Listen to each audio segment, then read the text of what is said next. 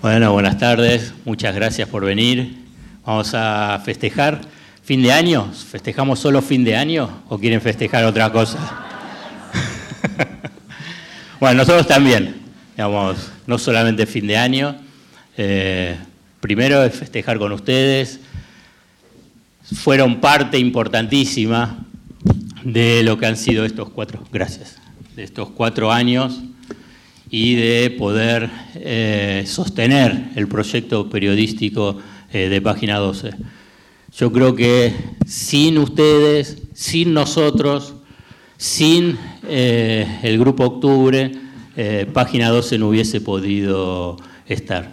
Y no, no podía haber estado porque no tenía mercado, porque no había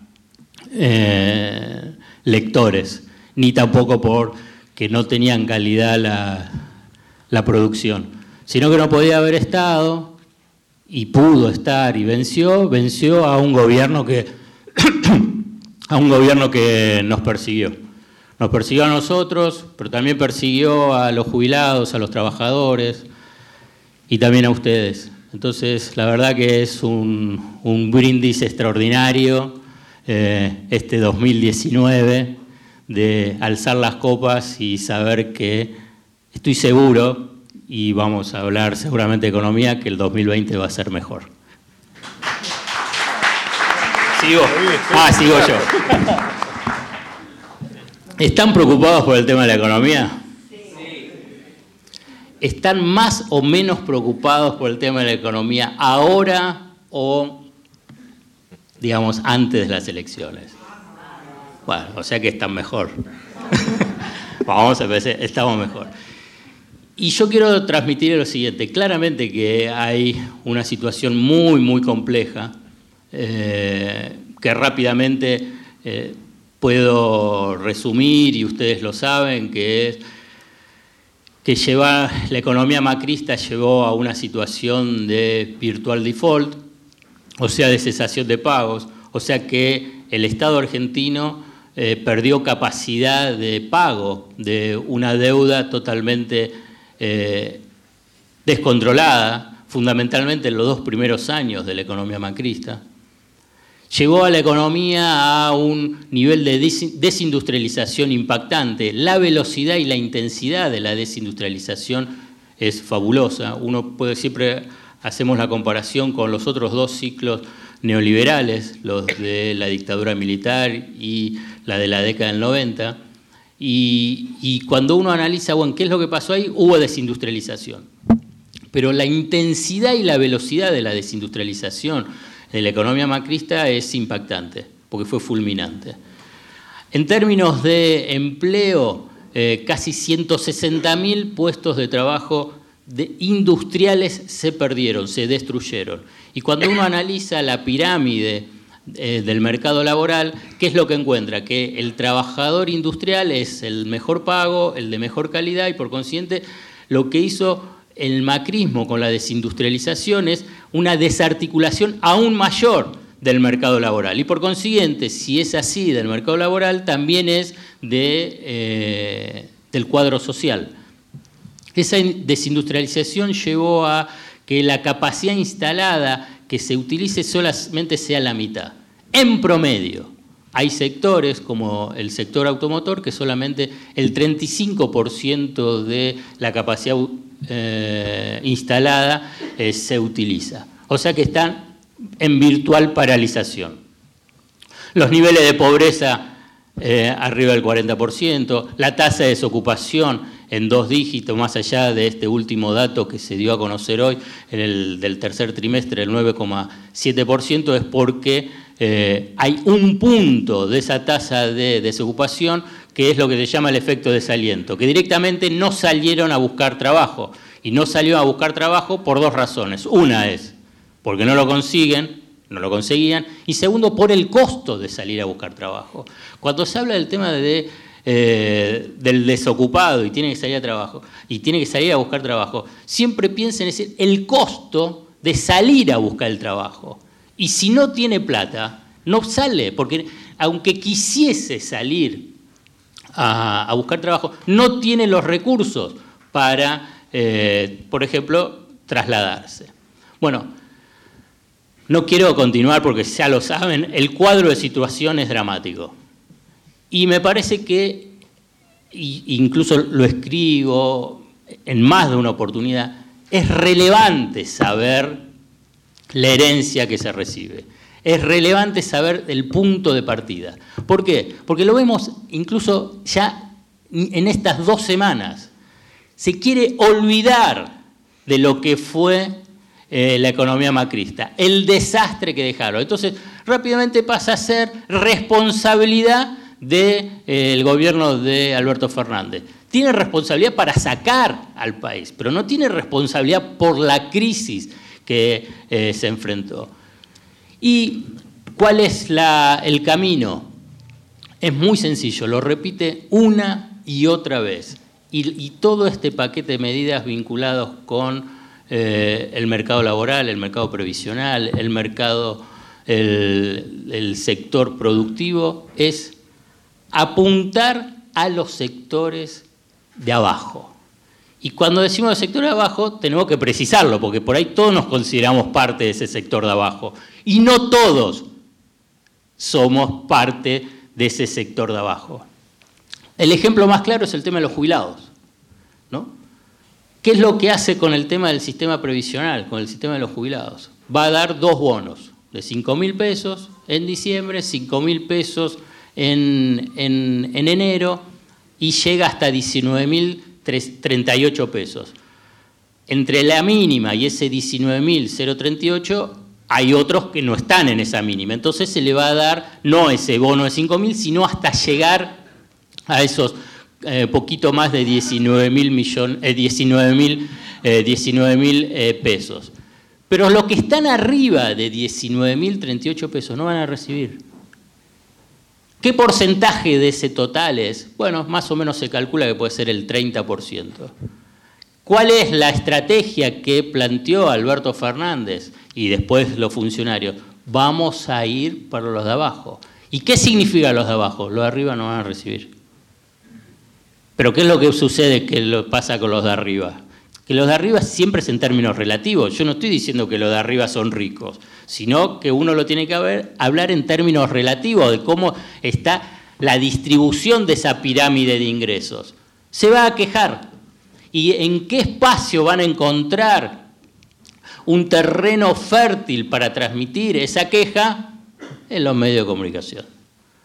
Porque tanto vinculado con el tema previsional y podemos hablar también con el tema de retenciones, porque cuando hablamos de retenciones le dicen, bueno, la verdad que fue una actualización de, de lo que se pagaba al comienzo y después que fue licuado. Ahora bien, es cierto, van a pagar más, pero no es que van a pagar más en una forma desproporcionada. Cada una de estas medidas y todo el resto que también está dentro de todo el paquete, yo quiero enmarcarla es que forma parte de una estrategia para la recuperación desde el desastre económico del macrismo. Ahora bien, cada una de esas medidas es un espacio de disputa política. Y esto hay que entenderlo. Y esa disputa política, ¿qué significa? Que no va a haber unanimidad, porque los sectores que van a ser afectados o no beneficiados se van a quejar.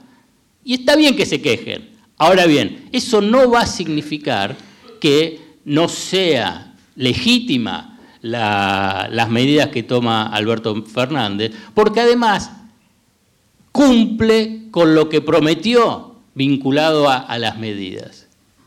Y esto no es menor.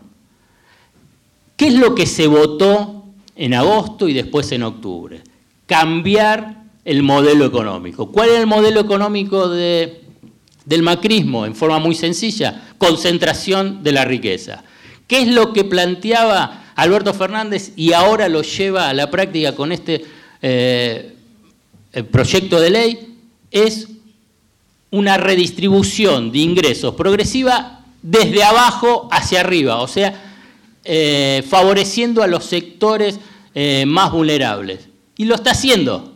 O sea, y, pero además de que lo está haciendo, y que Macri ganó las elecciones y después hizo lo opuesto y no cumplió con lo que, digamos, decía. ¿Cuál era la, frase? Era no van a perder nada de, de lo que ya tienen, ¿no? Bueno, claramente que sí. Pero vuelvo, para entender el tema de la disputa política, es que ese proyecto que presentó el Frente de Todos es el que ganó. Es el que ganó con el 48% de los votos. Y por consiguiente lo lleva a la práctica. Y eso es en el espacio de la disputa política que se tiene que, defender. Y, claramente uno lo observa que lo están haciendo. Y se ve en el Congreso cómo lo están haciendo. Se ve también con los funcionarios saliendo a eh, defender los proyectos y las medidas que se están implementando.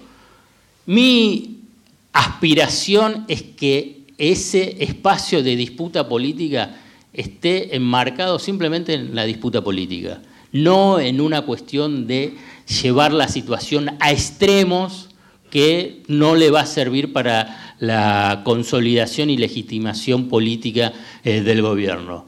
Hay una cuestión que es la fortaleza de, eh, las, eh, de, las, urnas, la fortaleza de los votos y la fortaleza de tener apoyo popular en función a mejorar la situación de los sectores más postergados y además de la recuperación de, la economía.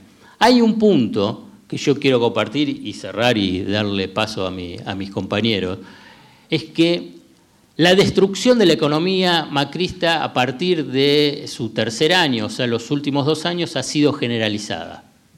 Ha afectado a casi todos, a casi todos los sectores. Yo creo que se salva el sistema financiero y ciertos sectores del de, eh, complejo agropecuario y del complejo agroexportador. Pero ha sido devastadora la, eh, la crisis la crisis macrista.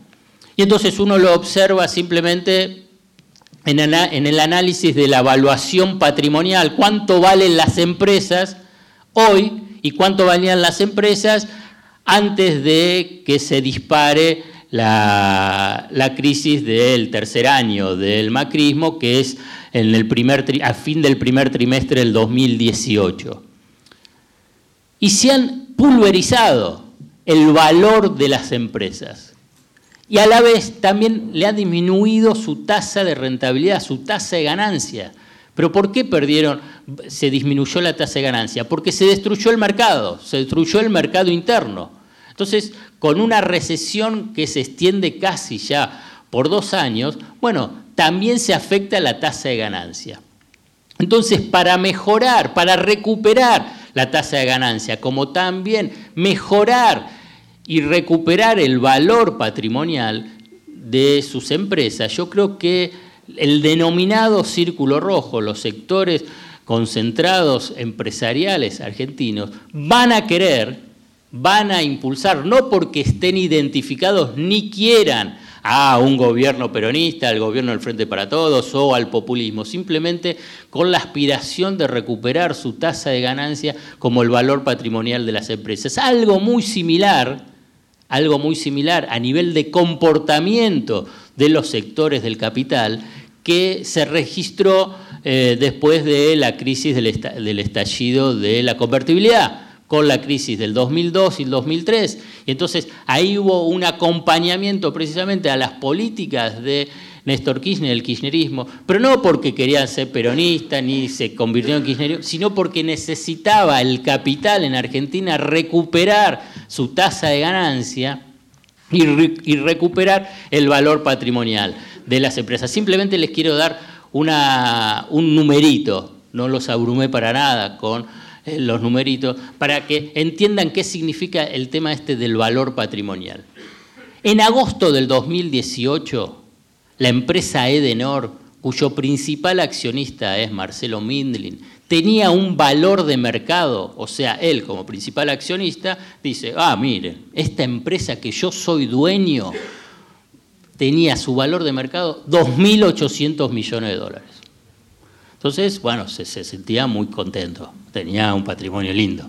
Bueno, la cuestión es que la economía macrista, la crisis de la economía macrista, derrumbó el valor de esa empresa de Denor como todo el resto. Simplemente yo le pongo eh, este ejemplo de esta empresa eh, de electricidad. Bueno, ¿cuál fue el valor mínimo alcanzado hasta hace poquitas semanas de Edenor? El valor de la empresa, 200 millones de dólares. Imagínense, imagínense ese empresario, ese dueño de capital que decía, pero yo tenía una empresa que valía 2.800 millones de dólares y ahora vale 200 millones de dólares. ¿Quién va a ser el HDP que me mejore la economía, la reputa? Porque quiero volver a, tener ese valor. No me importa quién sea, quiero que se recupere la economía, que se recupere por consciente después mi tasa de ganancia, voy a ver, pero fundamentalmente mi valor patrimonial de, los activos que tenía. Uno lo puede recorrer, yo puse este ejemplo para identificarlo, pero de todos los grandes empresarios argentinos y donde está la cotización de, eh, de las empresas, donde en la bolsa, donde uno lo puede identificar. Voy a cortar acá, pero yo sé que ustedes tienen una duda sobre una variable muy, muy especial. Pero yo lo voy a dejar para después. Ahora yo lo voy a dejar que hablen mis compañeros. Ustedes quieren saber qué va a pasar con el dólar. Muchas gracias. En el próximo capítulo. Gracias de nuevo aquí, un gusto, un placer con ustedes. No voy a repetir nada de lo de Alfredo, firmo todo lo que dijo Alfredo, todo, lo del principio, lo del medio y lo del final empezando además por el principio, por el agradecimiento y por eh, algo que uno recoge, y además es cierto, pero no es una fanfarronada individual ni institucional. En estos días nos pasó, supongo que Alfredo y a Vicky les debe haber pasado, cuando uno sale de acá, digo página 12, las 7.50 y anda por la calle, por ejemplo, el 10 de diciembre en Plaza de Mayo, o a las 2 de la mañana del 10 de diciembre después, la gente se acercaba y decía gracias. Y uno decía, la verdad que gracias a todos, inclusive a vos que me estás dando gracias.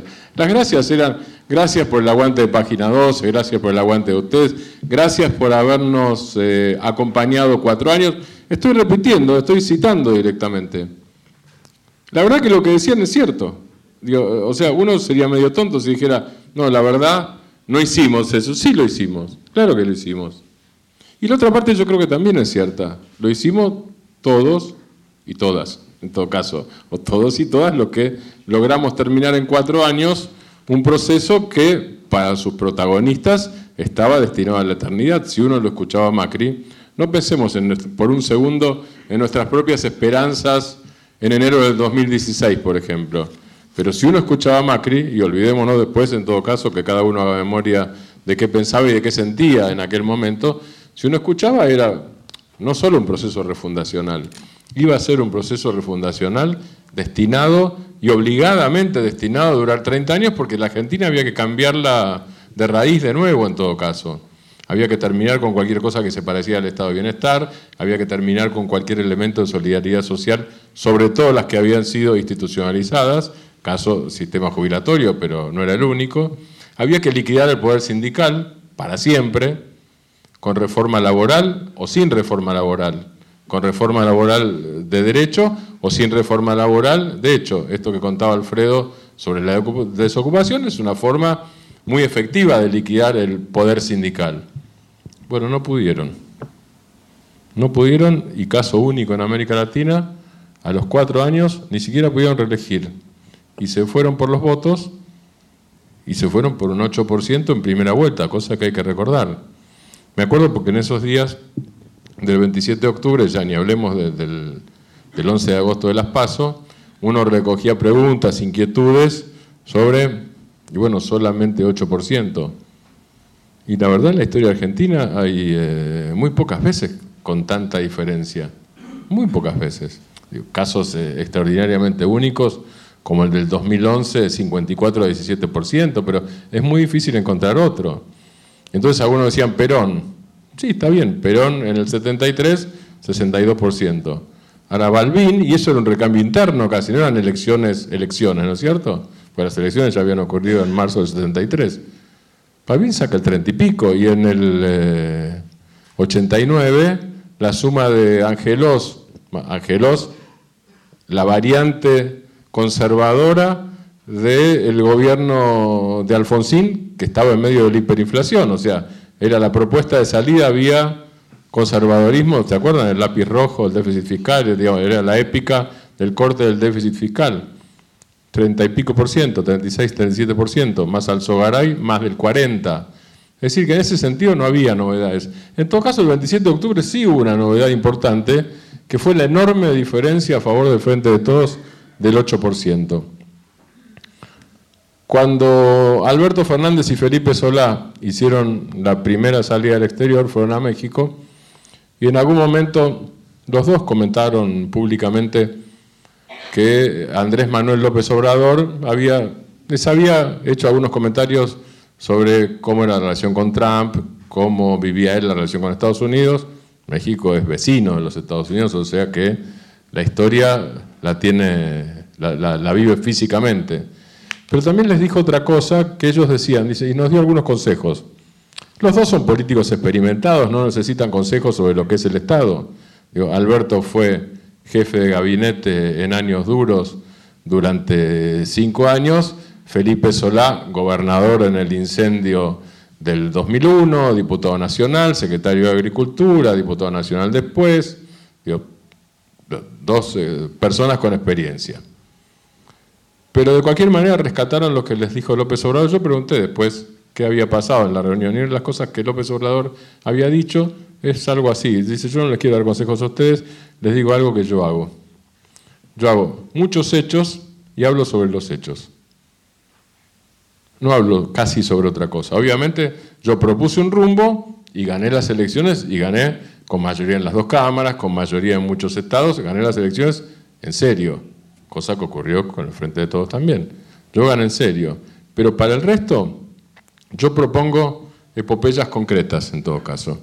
Y hablo sobre esas epopeyas concretas. Hablo sobre lo que quiero hacer ahora mismo, insisto, decía él, López Obrador, teniendo en cuenta el, futuro y teniendo en cuenta el rumbo, porque eso, digo, la política es también una cuestión de esperanza. Digo, o es mentira y cinismo o es esperanza. Como estamos, se supone, en el terreno ajeno a la mentira y el cinismo, es el terreno de las esperanzas.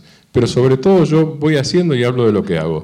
Y si uno tiene que evaluar ya no la campaña electoral, ya hicimos esta evaluación aquí con ustedes, ya no la campaña electoral, sino los primeros días, ustedes verán que no porque lo haya dicho López Obrador, sino porque el estilo del propio Alberto Fernández consiste en exactamente lo mismo, es hechos, explicaciones y el futuro concreto, hechos, explicaciones, futuro concreto todo el tiempo. Y recuerdo del pasado, recuerdo del presente todavía, no es el pasado. El pasado es políticamente, en términos sociales es el presente. Lo que Alfredo describía recién, a mí me suena como una compactadora. La Argentina no tiene la estructura social de Guatemala o de Honduras, o de Honduras con una cremita de la que se puede, digo, en la élite de Guatemala o de Honduras uno casi puede decir nombres y apellidos.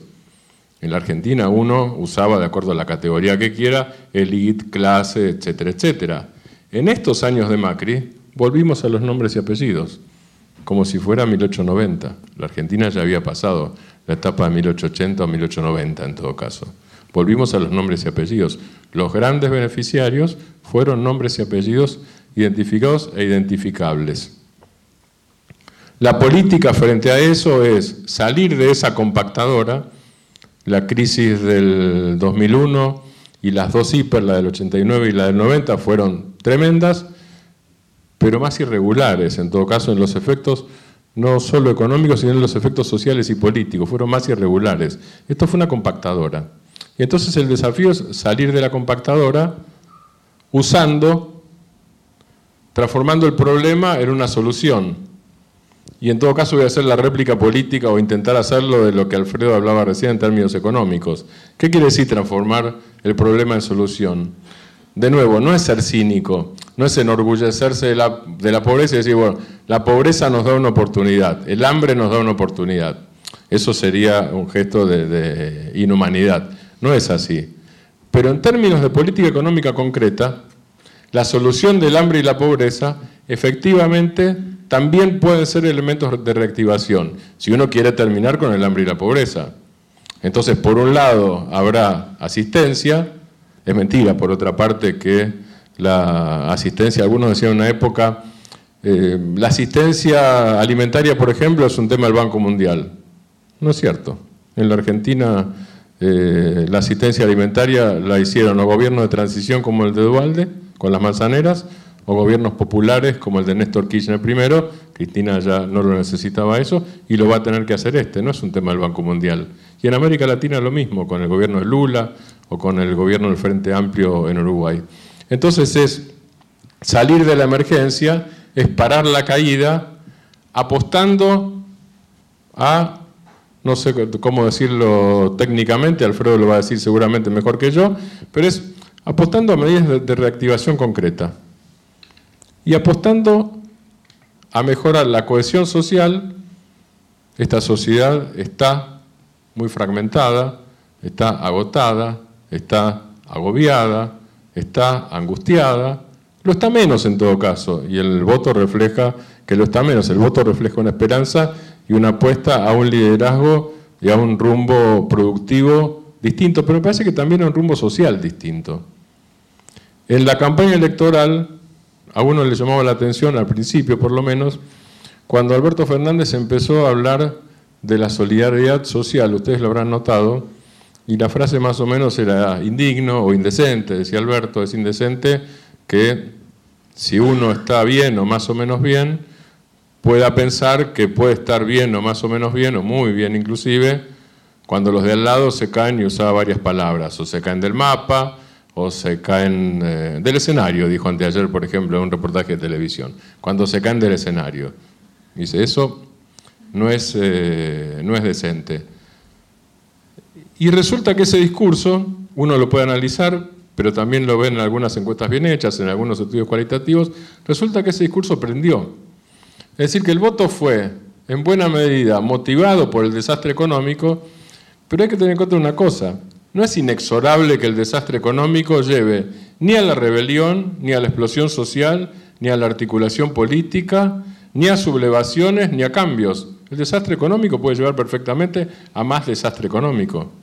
Aquí se produjo algo que sería interesante analizar, no nos da el tiempo, y además me parece que uno, yo por lo menos solo lo puedo hacer en borrador, acá evidentemente se produjo algo que tiene que ver con la sensación de esto es demasiado, esto ya es demasiado, esta es demasiada tragedia, no solo en términos económicos, es la, estoy pasando, la estamos pasando demasiado mal y la estoy pasando demasiado mal.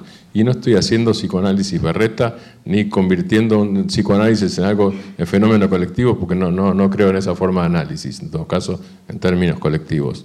Eso estaba en la sociedad. Alberto toma eso en la campaña y en todo caso lo convierte en bandera y va adelante, como suelen hacer los líderes políticos. Caso Néstor Kirchner con los derechos humanos, no en la campaña, sino a principios del gobierno. O Raúl Alfonsín con el juicio de las juntas militares, que no aparecía como un reclamo de la sociedad. Aquí, en parte, la, la solidaridad convertida en hechos era un reclamo social, y en parte me parece que hay una apuesta de Alberto Fernández al liderazgo por la vía de la solidaridad, que repito, es una solidaridad que convertida en política puede ser reactivado ahora o en todo caso puede ser un elemento para frenar la caída y empezar a reactivar. Con algunas cosas agregadas. Algo de eso eh, dijo Alfredo, creo haberlo entendido, que es, hay confrontaciones que son inevitables, pero me parece que hay una búsqueda de no procurar la confrontación gratuita o no buscar eh, épicas falsas. Por eso esta idea de la dimensión de lo concreto. Es decir, la, la única epopeya marcada como tal, como epopeya, algo que debería embanderar a todo el pueblo argentino, marcada por Alberto como epopeya, es la lucha contra el hambre y tiene una fecha estimada, no exacta, de dos años. Porque además hay que tener en cuenta una cosa. Eh, hagan memoria, pero además les cuento, además de hacer memoria, lo busqué, en ninguna campaña electoral de la historia argentina, el hambre fue el tema principal de ninguna fuerza política. Sí fue la pobreza, sí fue la justicia, sí fueron las libertades individuales, en todo caso fue la forma de salir de la, dictadura y encarar la transición, pero nunca fue el hambre. No es que no existiera hambre en la Argentina. Nunca el hambre se convirtió en el principal problema y nunca el hambre terminó siendo entonces la principal bandera electoral. Porque más se produce otra cosa que yo creo que debe ser analizada, o que conviene que sea analizada, para la marcha del nuevo gobierno que tiene que ver con las elecciones. En las elecciones del 2015 estaba ese factor, ustedes lo habrán leído, un factor eh, aspiracional muy fuerte. Los sociólogos suelen hablar del factor aspiracional. Es, yo estoy en este lugar y me imagino en un lugar más alto, no solamente por movilidad social ascendente, sino porque me corresponde, porque tengo derecho, por mis propios méritos. En general, el sentido aspiracional en este sentido está visto como algo eh, individual. A veces es real y a veces es fantasía. Esa fue la aspiración del 2015. Y parte del voto a Macri es, yo quiero algo distinto, yo quiero el cambio, Macri me promete el cambio y encima no me dice que va a liquidar lo más importante que yo adquirí, entonces lo voto por el cambio y pruebo. A tal punto es una prueba que ahí no hubo un voto de repudio al modelo de distribución vigente hasta ese momento, al modelo de reforma con inclusión. Porque el 2,6% no es no quiero nada parecido a vos es no te quiero a vos en todo caso, porque si es nada parecido, las diferencias en elecciones son de un, 20, un 15%, un 20% o de un 8% como ahora. Y aquello fue 2,6% en segunda vuelta, no 8% en primera. Es decir, no había un repudio a los gobiernos de Néstor y Cristina. Lo que había en todo caso era una voluntad de cambio.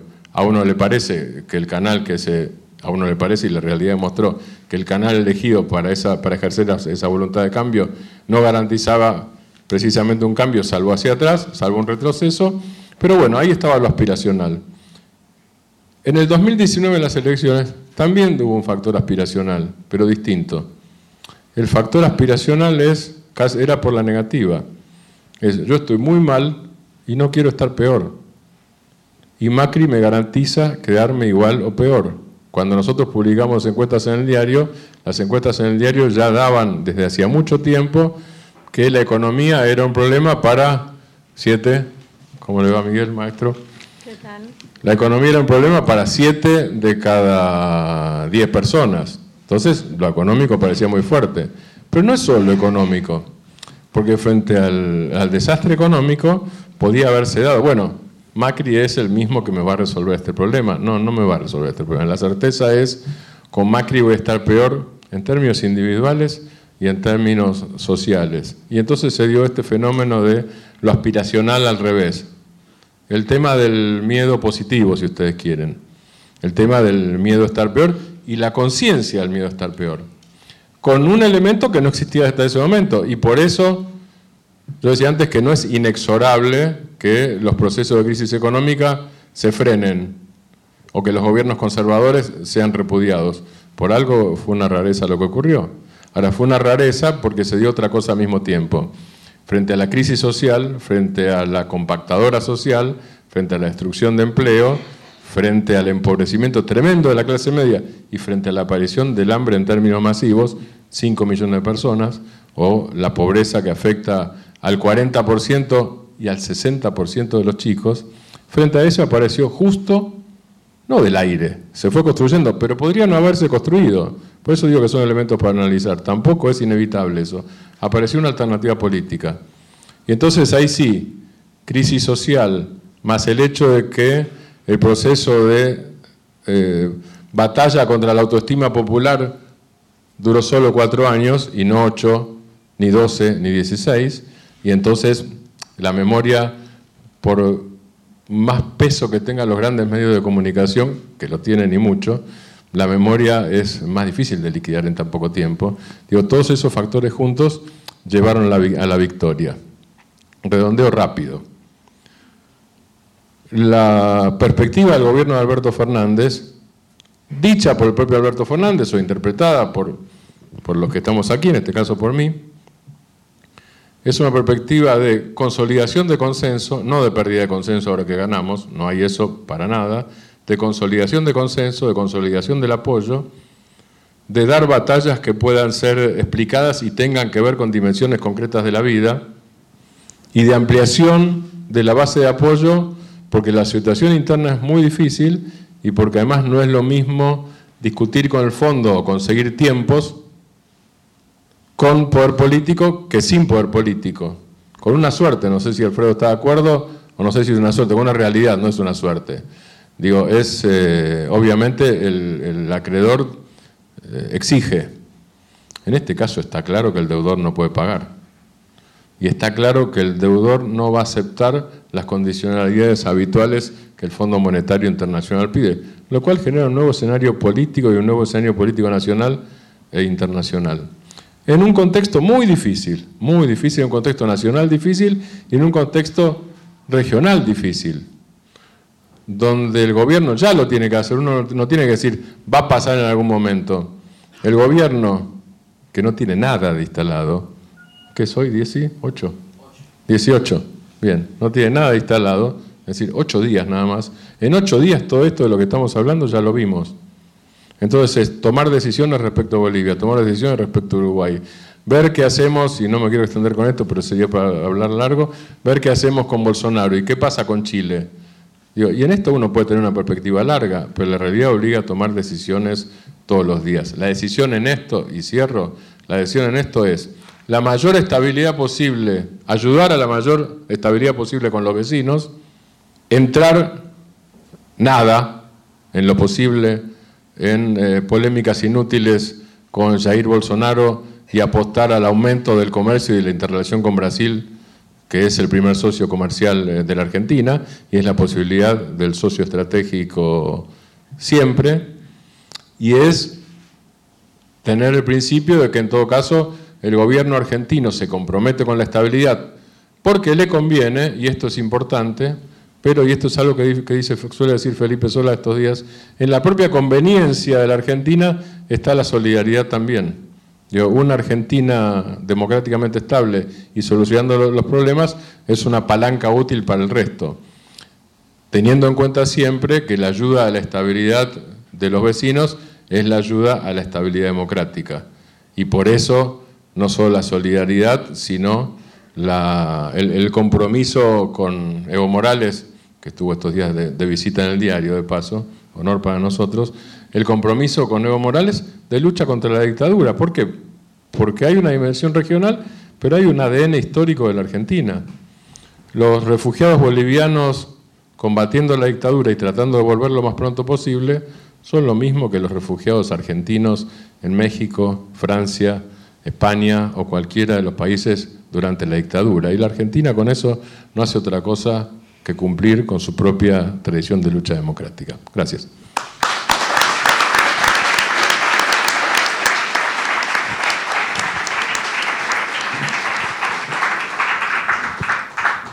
Bueno, voy a ser breve porque sé que todos están quieren saber qué va a decir Alfredo sobre el dólar. bueno, bueno, voy a ser reiterativa en una cosa y es en agradecerles a ustedes. Eh, hemos visto, Alfredo lo ha contado largamente y lo, estamos, y lo contamos durante estos cuatro años en el diario todos los días. Fueron tiempos difíciles y ustedes eligieron, digamos, darnos su apoyo, a darle apoyo al, al proyecto que significa Página 12 no solo con su aporte económico, sino con su acompañamiento, digamos, su apoyo en general y su acompañamiento a todo lo que significa este proyecto periodístico. Y esto en parte fue lo que nos permitió no solo sobrevivir, sino expandirnos. Tenemos una página web mucho mejor que la que teníamos, tenemos, este, bueno, somos parte de un grupo más amplio del Grupo Octubre con las radios. Entonces, este, en principio, ese, saben que hacer un diario es un trabajo colectivo, eh, es un trabajo de equipo de todos los días que involucra desde los redactores, los editores, eh, los ilustradores, em, los fotógrafos, eh, el personal administrativo. Em, y bueno, ahora también los involucra a ustedes siempre, los lectores estuvieron del otro lado, pero me parece que con este proyecto este, y con las suscripciones estamos un poco más cerca. Eh, quiero que sepan también que leemos sus aportes y que muchas veces eh, son muy valiosos, incluso los comentamos y nos sorprendemos. Si uno ve las cloacas que son los foros, perdón, pero es así, las cloacas que son los foros este, de discusión de otros medios y después ve las discusiones que se arman eh, en página con la verdad una altura sorprendente, incluso prescindiendo de las notas, el diálogo que se establece entre ustedes, que es muy enriquecedor, enriquecedor digo, sepan que lo, estamos siguiendo y, estamos atentos a eso también. Pero bueno, em, ya que estamos eh, en un brindis, yo me anoté dos motivos por los que brindar este fin de año. Uno sería por el regreso de la política. Vimos este, lo vimos en la etapa de hoy, en la etapa de hoy del diario habla de la mano visible del Estado. Eh, me parece que estamos viendo esto, la recuperación de la política desde la gestión.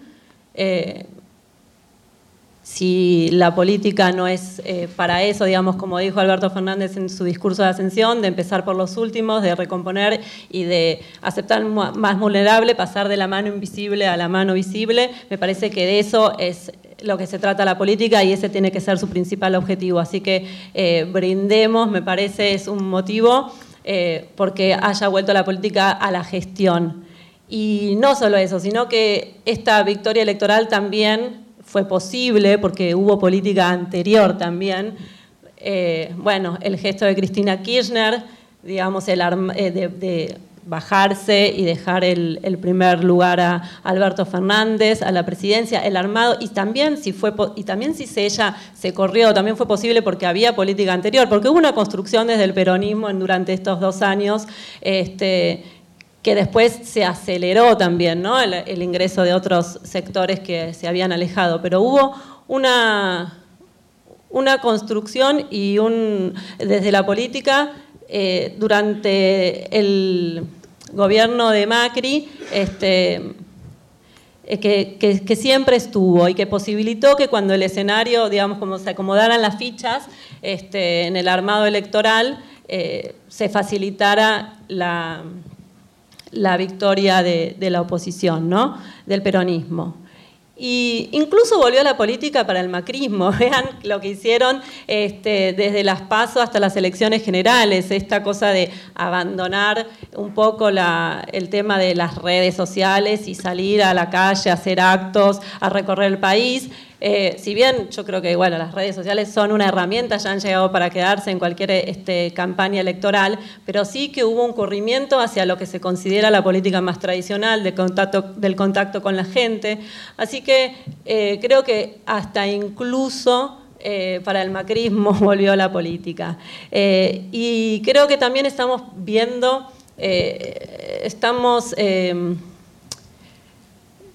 estamos eh, viendo este escenario, una reconfiguración del escenario a algo de lo que mm, Martín, no, eres un poco lo que quería Néstor Kirchner en, un momento, un bloque de centroizquierda, un bloque de centroderecha, eh, era algo que él decía que eso como que iba a ordenar un poco el escenario político y me parece que es a lo que estamos... Eh, a, lo que, a lo que se está configurando ahora en nuestro escenario político.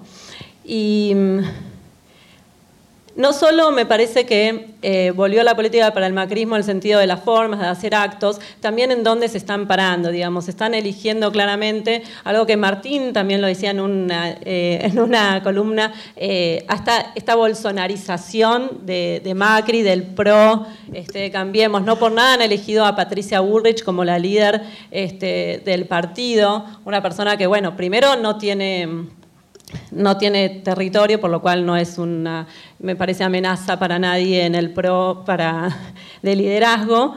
Em, pero además, digamos, bueno, lo que significó como el ejemplo ¿no? de, la política del ala más dura, este, más intransigente, de la mano dura, eh, y eso es lo que han elegido ellos como el la representante de su sector político. Em, que además no tiene ninguna, al no tener tampoco eh, ningún territorio que gobernar no tiene tampoco esa responsabilidad, ¿no? Tiene que puede tener una actitud totalmente de, oposición, de, este, de, confrontación total. Así que me parece que eh, eso da una pista a lo que vamos a tener que, eh, de lo que se va a venir en función de, de la posición que va a adquirir el macrismo ahora. Cuando hablamos también de la, bolsonarización, como lo que decía Martín, me parece que también es porque han visto, eh, un poco porque es lo que es lo que son, digamos, los desnuda un poco, pero también creo que han visto que resultó y resulta en otros lugares, ¿no? Así que me parece que también hay que estar alerta. Esto el, el escenario regional este, que vimos en los últimos tiempos, me parece que también es una señal de alerta. Em, si bien el mismo Alberto Fernández dijo, no son todos escenarios, por más que sean este, escenarios en donde haya conflictos, no son todos iguales, no es lo mismo, digamos, lo que se pide en Chile, que se pide, es un reclamo contra el neoliberalismo, se pide más igualdad, lo mismo en Ecuador, que lo que pasa en Bolivia y en Brasil. Pero en Bolivia hemos asistido a un golpe de Estado de lo más clásico que no teníamos desde hace mucho tiempo en la región, y en Brasil recordemos que digamos, se destituyó a la presidenta de una forma totalmente irregular para después meter, eh, y se metió preso el principal líder de la, de la oposición que podía llegar a ganar las elecciones para que ganara el candidato que quería determinado sector. Entonces me parece que no hay que em, dejar de tener presente eso porque es una señal de alarma de lo que está ocurriendo, si bien Argentina ha demostrado tener eh, sus particularidades em, y que me parece que son bastante auspiciosas también. Em, y recordemos también que ese 40, 41% de personas que, han votado a Macri, como decía también en una columna que hemos publicado en el diario Paula Canelo, una socióloga, em, está también, son parte de nuestra sociedad. O sea, el macrismo se fue, pero eh, eh, la sociedad que posibilitó el macrismo queda. Hay mucha gente para la cual capaz este, el individualismo prima más que la solidaridad, eh, ¿no? y que en la cual este, permea este discurso de la falsa meritocracia, pues sabemos que no es meritocracia, sino este, eh, una naturalización de determinados privilegios. Entonces, bueno, me parece que ahí también como nosotros que somos comunicadores y todos ustedes también creo que hay una tarea en eh, tratar de convencer, explicar y convencer a, determinados, eh, a determinadas personas sobre eso. Sabiendo que también hay diferencias que no se van a saldar, porque algunas personas pueden ser eh, se pueden convencer de algunas cosas y también hay intereses que se van a tocar, como decía Alfredo, es decir, si vamos a empezar por los últimos, para darle a los últimos, eh, los que no son últimos van a tener que... Este, van a tener que ceder algunas, algunas cosas. Y hay personas que, por supuesto, y determinados sectores que no están dispuestos a ceder. Eh, digamos, eh, se habla mucho de este tema de no eh, terminar con la grieta, etcétera. Pero recordemos que parte de la política es también el conflicto y que para hacer determinadas cosas se afectan determinados intereses y que hay personas que van a intentar defenderlos. Lo que sí, obviamente, lo que se trata es de que todo eso pueda transcurrir este, dentro de determinadas pautas eh, de lo que, digamos, democráticas. Eh, y seguramente ocurrirá así, pero bueno, tengamos presente eso, digamos, que, hay intereses que se van a ver afectados. Pero más allá de eso, entonces dije, una cosa, después de esto, brindar por el regreso de la política me parece importante. Segunda cosa, eh, ustedes saben que la directora periodística del diario es Nora Beiras, en este momento no está, pero ustedes sabrán que eh, Nora estuvo un tiempo en la televisión, con lo cual, si bien ella estaba desde en página 12 desde el día menos que cero, no sé, desde los números super ceros, eh, tuvo un momento en cual eh, no estaba mm, trabajando en el diario con una licencia porque estaba en la televisión. Cuando volvió, que fue un poquito después de la asunción de Macri, conversando, y yo le dije, bueno, ¿y cómo viste en este tiempo el diario desde afuera? Me dice, el día, y ella me respondió algo que fue, el diario Página 12 siempre obviamente eh, fue necesario, fue una voz importante en, la discusión pública y política del país desde que nació, eh, pero en este momento el diario es importante para que la gente sepa que no está loca. Este, me pareció súper relevante porque, y, los tuvimos, y después, eh, durante todos estos cuatro años, lo vimos constantemente. Lo que hizo el el macrismo con el lenguaje, lo escribí en una notita cuando fue el día de las elecciones. Esto de trastocar constantemente el lenguaje, de llamar a una cosa por su contrario, eh, saben que el lenguaje es lo que nos permite comunicar y nos también en un punto nos permite, nos, permite permanecer cuerdos. Si hay una mesa aquí y la gente dice, acá no hay una mesa y uno está viendo una mesa, bueno, hay verdades relativas, pero acá hay una mesa y si constantemente te dicen que no hay, uno hasta empieza a dudar de uno mismo, de si en realidad hay una mesa o no hay una mesa. Bueno, el macrismo nos dijo que iban a reconstituir la República y trajeron a los jueces, por, quisieron traer a los jueces este, por la ventana en la Corte, nos hablaban de la transparencia y la corrupción y sabemos que estuvieron en los Panama Papers, que quisieron este, que el Estado le condone una deuda, la deuda del correo a, la, a la empresa de la familia del presidente, pero no solo eso, ¿no? Digamos, ellos le decían sinceramiento a la suba de tarifas, nos decían que normalizar, que lo normal era poder sacar todos los infinitos dólares afuera cuando ya vimos las consecuencias que eso nos trajo, eso era supuestamente lo normal. Bueno, me parece que lo que em, hizo el macrismo con, con el lenguaje eh, es esto, es tratar de volvernos locos eh, un poco. Yo, yo mm, recordaba en el, en el, libro de Orwell en 1984 como llamaban al Ministerio de la el Ministerio de Paz al Ministerio de la Guerra, el Ministerio del Amor, este, al, al donde oficiaban los castigos. Bueno, eh, eh, fue algo parecido, me parece, a lo que vimos antes. También leí el otro día que hay, no sé, debe haber acá eh, algunos psicólogos que sabrán más que yo, pero mm, bueno, sí, que hay un concepto que se llama hacer luz de gas, que viene de una obra de teatro británica y que implica eso, ¿no? Cómo es, son mecanismos de manipulación psicológica que implican un abuso, que te hacen dudar hasta a la víctima, hasta de su memoria, hasta de su percepción y hasta la cordura. Este, así que, lo que por lo que yo quiero brindar es porque creo que más allá de las críticas que después podamos tener, Alberto Fernández nos ha dicho, ha hecho públicamente, lo que no les gusta, díganos, si hay que criticar, critiquen, salgan a recordarme lo que prometí. Em, me parece que más allá de todas las críticas que de aquí en más desde la política lo podamos hacer, estamos en presencia de un equipo de gobierno con el cual podemos tener un lenguaje en común.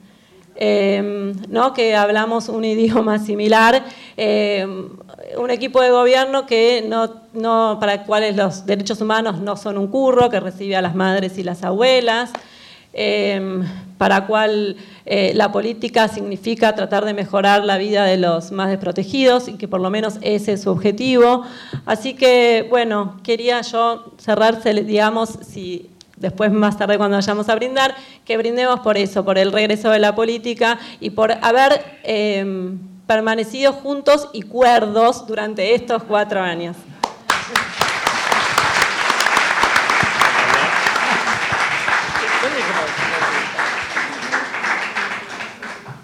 Simplemente acá tenemos a Miguel.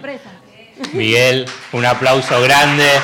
Yo creo que es un aplauso que es una caricia y un abrazo a Miguel, que lamentablemente está siendo amenazado, digamos, sectores, digamos, delirantes de, la política o de la derecha o de, los sectores violentos de, la Argentina. Entonces, este aplauso es un abrazo de los compañeros y de los lectores de Página 12 al genio de REP. La gente está esperando qué va a pasar con el dólar. Eh, pero primero va a hablar, algo tiene que decir Miguel. ¿Qué va a pasar con el dólar? Yo tengo el placer, tengo el placer de que todos los domingos eh, haga mi columna por lo menos atractiva para que la lean. Entonces, con sus ilustraciones. ¿Querías decir algo? Ah, no. Ah, no, ah, no. No, no, que vos no dijiste que ibas a hablar sobre el dólar, vos dijiste que ibas a hablar sobre una variable. bueno, ¿qué va a pasar con el dólar? No sé. Eh, ¿Vamos a brindar? no, simplemente esto es, yo ya lo escribí, no sé si alguno de los que están acá presentes estuvieron en la charla que di sobre el tema de economía. Eh, es simplemente estar convencido de algo y que cada uno de nosotros en los debates políticos que se va a dar, en los debates económicos, lo que ustedes escuchen, digamos, hay un punto estructural básico de la economía argentina. No hay dólares para todos, en todo momento, en la cantidad que se quiera. Por consiguiente, una buena política es administrar ese activo escaso, o sea, esa divisa, ese dólar. Esta es una forma de administrar esas divisas, o sea, los dólares. ¿En función de qué? En función al desarrollo, porque seguramente esas divisas van a estar en función para financiar las importaciones, para financiar el pago de la deuda y por consiguiente poder conseguir créditos para producción. Bueno, ¿qué es lo que pasa con el dólar cuando va para atesoramiento o el dólar que va a ser turismo? Eso genera unos profundos desequilibrios económicos que ya es, tan vasta la historia argentina sobre cómo eso produce unas crisis fenomenales y una redistribución regresiva eh, fulminante, que a veces a mí me llama la atención, digo en una forma irónica, que se siga debatiendo algo que es tan obvio. No hay dólares para todos. Por eso, en este caso, para restringir, para limitar, se pone este 30%. Entonces, es para desalentar la compra de dólares, el ahorro en dólares. O en última instancia, el que lo quiere hacer va a ir al mercado informal, pero en la economía formal y esto ya también fue demostrado, los, gran parte de los precios, no todos los precios, pero gran parte de los precios se define por el dólar oficial. una de las grandes mentiras y que comenzó el macrismo, que la dijo Alfonso Pratgay, que cuando ah, en que suba el dólar de 9.40 a 14, a 15, si total los precios ya están en el 15, cosa que era falsa. Entonces, la economía formal, gran parte de la economía formal, los precios se fijan a través del dólar oficial. Después, obviamente, que se generan tensiones, pero ¿cómo no va a haber tensiones en el mercado cambiario? Si hay una demanda que supera la oferta. Simplemente, esto es para saberlo, es simplemente para para entenderlo, yo creo que gran parte de ustedes lo, entienden, entonces para lo que va a ser esta disputa muy fuerte que se va a dar a través alrededor del el tipo de cambio del dólar, del dólar turismo, del dólar de atesoramiento. Bueno, muchísimas gracias. Ahora...